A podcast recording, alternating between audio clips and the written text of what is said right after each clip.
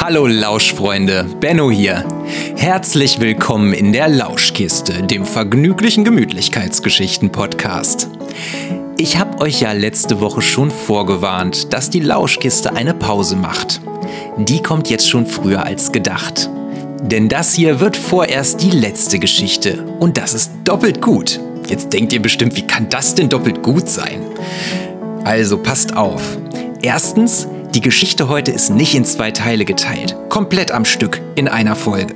Und warum jetzt doppelt gut? Na, weil es viele neue Sachen zu entdecken geben wird, wenn es hier weitergeht. Ach ja, und ihr wollt bestimmt wissen, um welches Tier es heute geht. Heute geht es um Eichhörnchen. So, jetzt aber los. Lasst uns zusammen die Lauschkiste aufmachen. Viel Spaß bei der Geschichte. Eigentlich ist das ja eine Geschichte über Eichhörnchen. Aber die Eichhörnchen schlafen gerade noch. Daher starten wir mit Biri. Piri war ein Schmetterlingsmädchen. Sie wohnte auf der Sonnenwiese, war gerade aufgewacht und auf dem Weg zu ihrem Lieblingsplatz. Denn morgens gab es für sie nichts Schöneres, als sich auf einen kleinen Stein am Fluss zu setzen, der durch den Wald floss. Der Weg zum kleinen Waldbach war recht weit. Deswegen machte sie einen kurzen Stopp auf einer kleinen weißen Blume, um sich auszuruhen. Als sie da so friedlich saß, hörte sie plötzlich über sich ein Geräusch. Sie schaute nach oben in die Bäume, doch es war nichts zu sehen. Du sitzt auf meiner Nuss.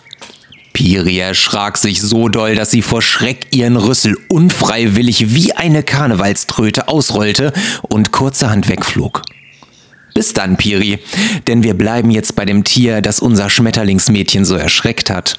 Und weil ich oben verraten habe, worum es in der Geschichte geht, braucht ihr gar nicht mehr zu raten, was für ein Tier hinter Piri aufgetaucht war. Uiuiui, das war aber ein schreckhafter kleiner Falter dachte sich Eileen das Eichhörnchen und huschte flink an die Stelle, an der Piri gerade noch gesessen hatte. Mit ihren kleinen geschickten Pfoten buddelte sie ein wenig vom Erdboden beiseite und fand die Nuss, die sie gesucht hatte. Da bist du ja, du kleine Nuss. Die Kinder werden sich freuen. Und hopp, hoppli, pop, pop, flitzte Eileen auch schon den nächsten Baum hoch. Die Nuss hatte sie im Mund und kam nach einigen geschickten Sprüngen in ihrem Kobel an. Ja, ja, jetzt denkt ihr sicher, dass ich euch veräppeln will. Kobel, das klingt ja wie Hobel und mit etwas Vorstellungskraft auch wie Popel. Machst du nen Kobel mit nem Hobel, wird der Kobel sicher nobel. Für alle, die nicht wissen, was ein Hobel ist, fragt eure Eltern. Die zeigen euch mal ein Bild von einem und können euch dann sicher auch erzählen, was man damit macht. Aber jetzt zurück zum Kobel. Ein Kobel ist das Nest von einem Eichhörnchen. Sie bauen es aus Ästen und Zweigen und polstern es sogar mit Gräsern, Moos und manchmal sogar mit Federn. So ein Kobel ist bestimmt richtig gemütlich. Aber wo findet man jetzt so einen Eichhörnchenkobel? Er liegt nicht auf dem Boden, wo jeder drankommen würde. Wäre ja auch noch schöner, wenn es gerade Frühstück bei den Eichhörnchen gibt und dann ein Fuchs uneingeladen zum Essen vorbeikommt. Nein, nein, so ein Eichhörnchennest bauen die kleinen Nager hoch oben in den Bäumen, da wo echt keiner drankommen kann. So, aber jetzt zurück zur Geschichte. Guten Morgen zusammen, rief Eileen in die wohlig warme Nestkugel. Drin lagen zwei kleine Eichhörnchenkinder, die verschlafen ihre Augen öffneten. Schon aufstehen? fragte Eike verschlafen. Eike war der kleinere von den beiden und hätte lieber noch etwas länger geschlafen. Im Gegensatz zu Eike war seine Schwester Eila schon direkt hellwach. Oh, Frühstück! Ist es schon so früh? Ich meine, so spät. Meine Güte, ich hab so einen Hunger. Was gibt's zu essen? Ähm, scheint die Sonne? Was machen wir heute überhaupt? Eileen sagte, denn sie hatte schon angefangen, die Nuss zu knacken. Jetzt legte sie die Nuss erstmal ab und versuchte es nochmal. Ich habe uns eine dicke Walnuss mitgebracht. Guten Appetit! Also das ließ sich Ayla nicht zweimal sagen und schnappte sich die abgelegte Nuss. Sie schob ihre Nagezähne durch ein Loch in der Schale der Nuss. Als sie ein Stückchen spürte, nahm sie es mit ihren Zähnen und zog es heraus. Stopp, stopp, stopp, stopp, stopp. Bitte was? Sie nahm es mit den Zähnen? Was ist das denn jetzt schon wieder? Will ich euch veräppeln? Ähm, nein. Ich konnte es auch nicht glauben, als ich es das erste Mal gelesen hatte. Eichhörnchen können tatsächlich ihre beiden unteren Zähne wie eine Pinzette auf und zuklappen.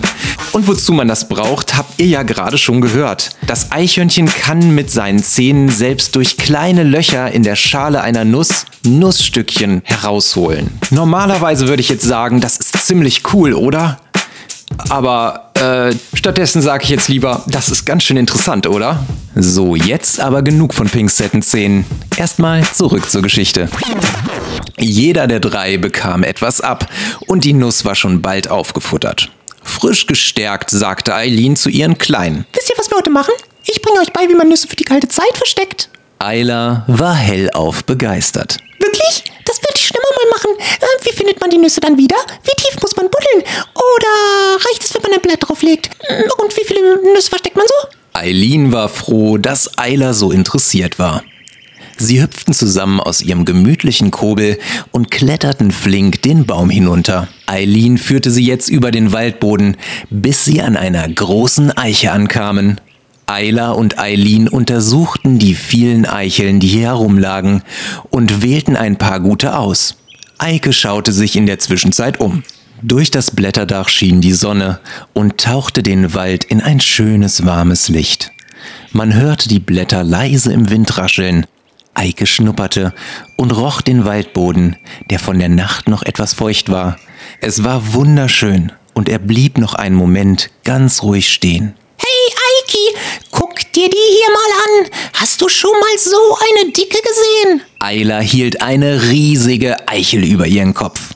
Die Eichel war Ayla aber scheinbar ein kleines bisschen zu schwer, da sie wirklich erstaunlich groß war. Sie versuchte vergeblich das Gleichgewicht zu halten. Eike hörte nur noch ein und sah zu, wie seine Schwester zur Seite kippte. Eike lief lachend zu ihr, da es nicht so ausgesehen hatte, als hätte sie sich wehgetan. Ist dir was passiert? fragte er mit breitem Grinsen. Das sah bestimmt witzig aus. sagte Ayla lachend. Ist auch nichts passiert. Jetzt tauchte Eileen hinter den beiden auf. Seid ihr soweit?